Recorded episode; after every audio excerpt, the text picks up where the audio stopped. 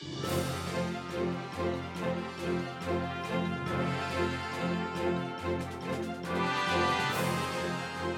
国大ラジオ講座。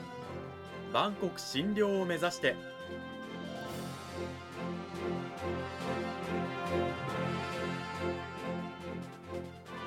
番組タイトルにある「万国診療」とは世界の架け橋を意味する言葉です。この番組はアジアの十字路に位置するここ沖縄にある沖縄国際大学で日々どのような研究や教育が行われているのかを発信していく番組です。案内人はラジオ沖縄アナウンサー小橋川響が務めます。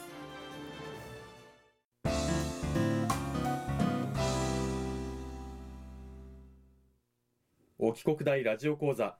今週は先週に引き続き沖縄国際大学経済学部経済学科の村上亮太先生を迎えてお送りします。村上先生よろしくお願いします。よろしくお願いします。講義タイトルは沖縄奄美の共同売店のマネジメントイギリスとの対比ということなんですが今週の話に入っていく前に軽く先週のおさらいをさせていただきたいと思います。まず共同売店とは何なのかということなんですがこれは地域の人たちがまあ少しずつお金を出し合って出資して作った、まあ、日用品とかね雑貨などを販売するお店、まあ、いわゆる、えー、相互扶助、まあ、自助のために作られたお店ということなんですがそれが1906年沖縄で一番最初に国頭村のねはい、まあ、奥で誕生したということなんですよね。それが少しずつ県内に広がっていったんですけれども時代とともに、まあ、スーパーとかねコンビニエンスストアとか、まあ、そういったものの台頭とともに、まあ、経済競争に敗れてという形で沖縄県内で姿を消しつつある現状があるという話でした。さて、それを踏まえた上で、あのー、先週のラストにもちらっと話をしていただいたんですが、イギリスでも共同売店があるんですが、沖縄とは全然状況が違うということなんですよね。今週はあの村上先生、そのあたりについてお話しいただけるということでよろしくお願いします。よろしくお願いします。まずあのイギリスの共同売店どういう現状なんでしょうか？現状はですね、今えっとイギリス全土で366店舗開設されておりまして、はい、まあ、経済とかよく聞かれるんですけれども2008年リーマンショックで一気にこう世界が不況に見舞われた時にむしろ共同売店が増えるというような状況が例年続いておりまして、毎年数十店の開設が進んでいるような沖縄とはまるで逆の状況が出ているというところがあります。共同売店が姿を消しつつある沖縄と違ってイギリスはどんどん増えている。あのまず沖縄の共同売店は1906年に国頭の奥集落で最初に誕生したんですがイギリスでは共同売店の誕生っていつ頃だったんでしょうか？そうですねそこはちょっとまああのコープの歴史と重なるかと思うんですけれどもやはりそのまあ、19世紀とかそれはなろうかと思われます、はい、それが少しずつ少しずつ増えていった理由というのはなぜなんでしょうか？やはりこれは、まあ、あの地域の方々がその、まあ、基本的にやっぱり日常の買い物活動あその消費行動の時に危機を覚えてで困ったらみんなで何とかしようよという意識がやっぱあるしなおかつ困った時に相談して支援をしてくる機関があると、うん、まあ、その2つがやっぱ大きな要因ではないかと思います。あの困った時に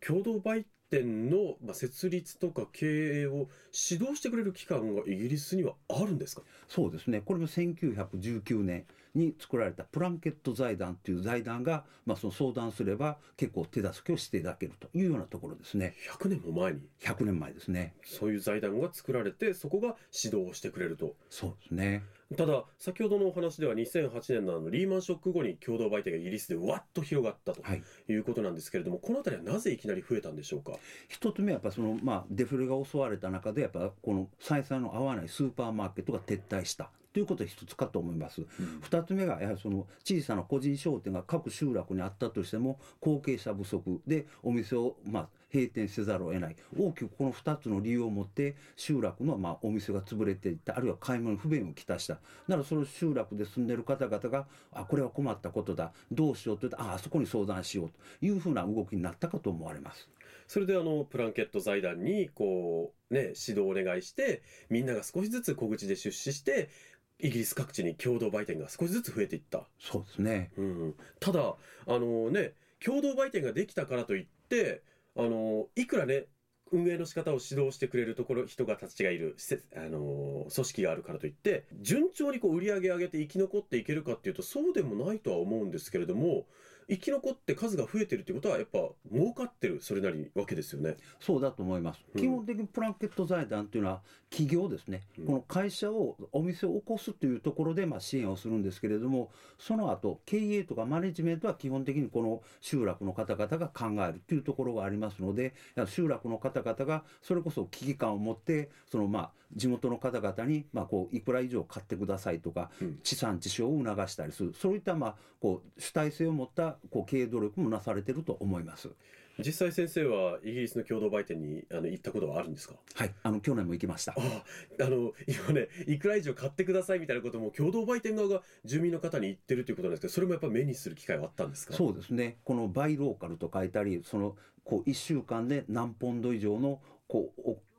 お買い上げお願いしますの英語でこうバッとこうポスターみたいに入ってこうお客さんにも分かるように書いてみましたね。えお客さんにあの例えばね1500円ぐらい1週間で使ってくださいってストレートにお願いしてるんですか？結構イギリスの方はストレートですね。はあ、でもやっぱり一人の客として地域を支えていきたい共同売店をね存続させたいと思うんだったらそういうふうにいくら使ってくれって目安があると分かりやすいですよね。そうですね。やはりその存続のためには、こう日本というのはどちらかというとウェットな社会なので、売り上げにお願いしますというぐらいしか言いませんけれども、やっぱりイギリスの場合はもうはっきりとこれというこれぐらい使ってくれ。そうですね。もうこれは見事にその全然違うというところを感じましたね。う。ーん。まああの沖縄の共同売店もそれぐらいできれば もしかしたらね生き残れるかもっていう感じそなんでしょうかね。ちょっと露骨に出すとちょっと厳しいかも分かりませんけれどもこれが大きなイギリスと沖縄の違いかと感じました。はあしかしまあストレートにねこういういくら使ってくれってお願いをするっていうのもすごいですけれどもそれで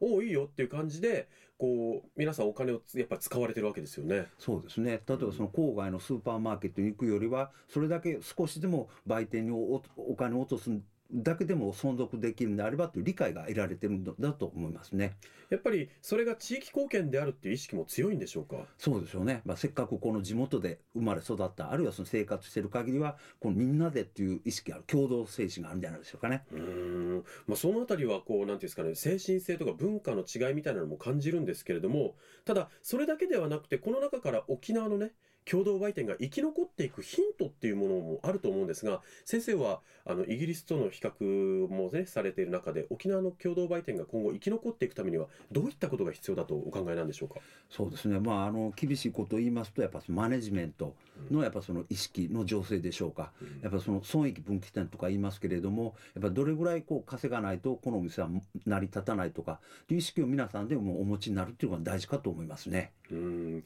まあ、互いをね互助組織だから共同売店はとかっていうんじゃなくてしっかり儲けを出すそうですこれがね大事。うんだと思います。そして、まあ、儲けを出したら確かに生き残っていけるわけですけれども、まあね、今みたいに今のままだとやっぱ厳しいわけですよね儲けを出すって。でじゃあ儲けを出すためにはどうしたらいいとお考えなんでしょおそらくはこのあの今沖縄にある共同売店集落でほとんどが人口減の地域かと思われますので、う、うん。まあ、その集落外の方々からの、まあ、購買力にもこう依存せざるを得ないところもあると地産外消とかって言いますけれども、うん。そういったところもやっぱ踏み出さないといけないと思いますね。でも外からね来て買ってもらうんではなくてじゃあもう自分たちから外に行って買ってもらうみたいなところも必要なんでしょうか？そうですねそれは手もあると思いますね。まああのね移動販売みたいな。そうですね。うんまあ、結構そのもう集落にもう共同売店がないところもありますのでそちらはですね、まあ、移動販売車を買うだけでも結構コストはかかりますけれどもうん比較的体力のあるところはそういったその経営っていうのもこうあるではないかと思いますね。まあ現状のままだとやはりこう緩やかな衰退っていう未来が見えていく中で新しい取り組みとしてそういう、まあ、移動販売なんかもやっていく必要もあるんじゃないかと一つの試みとして。そうですね選択肢の一つだと思います。うんはい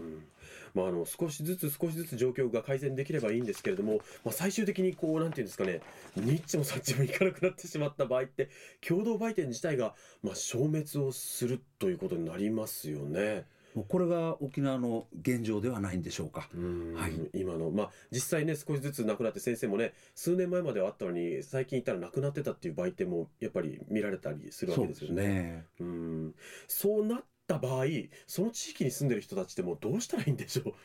まあ、いくつか選択肢あるかと思うんですけれども、やはりもう究極的にやっぱそのもうその集落住んでる方々のご家族による買い物支援というのはもう究極的な選択肢かと思います。外に買いに行く。はい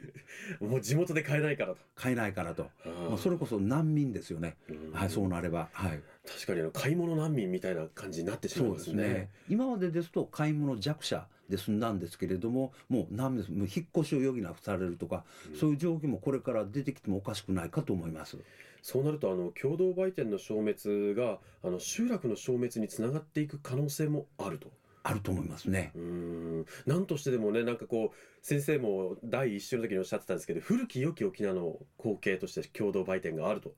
おっしゃったので残っていってほしいなと思うんですけれどもそうですねうん。ぜひそれを残していただきたいというふうに思いますね。そうですねまあでもあのそういうふうに先生はあの共同売店の現状とそれからそれが生きていくねこれからもこう残っていくための道をずっと研究され続けてるわけですよね。まだこの4、5年なんですけれども、うん例えば自分でできる範囲で経営学という授業で、まあ、その学生にうん見せたり、僕マネジメントの仕組みとかもこう見せたりして、やっぱり若者にも理解を促しているところはあります。うんまあ、そういうねあの経営についてあるいは共同売店とかねローカルなあの経営のあり方みたいなものについて興味がある方はぜひあの沖国大の村上先生の、ね、研究室などを叩いてみてください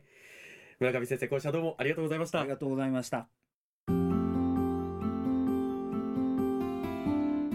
あの先生は研究の中で学生と一緒に共同売店を訪れることもあるということなんですけれども学生の反応はいかがでしょうか？もうほとんどもう目新しいとか、そういったところで、まあ、こう、感想を受けてますね。うんやっぱり学生も共同売店行くのは初めてみたいな感じ初めての学生の方が圧倒的に多いですね。2週にわたって沖縄国際大学経済学部経済学科の村上亮太先生にお話を伺いました。村上先生どうもありがとうございました。ありがとうございました。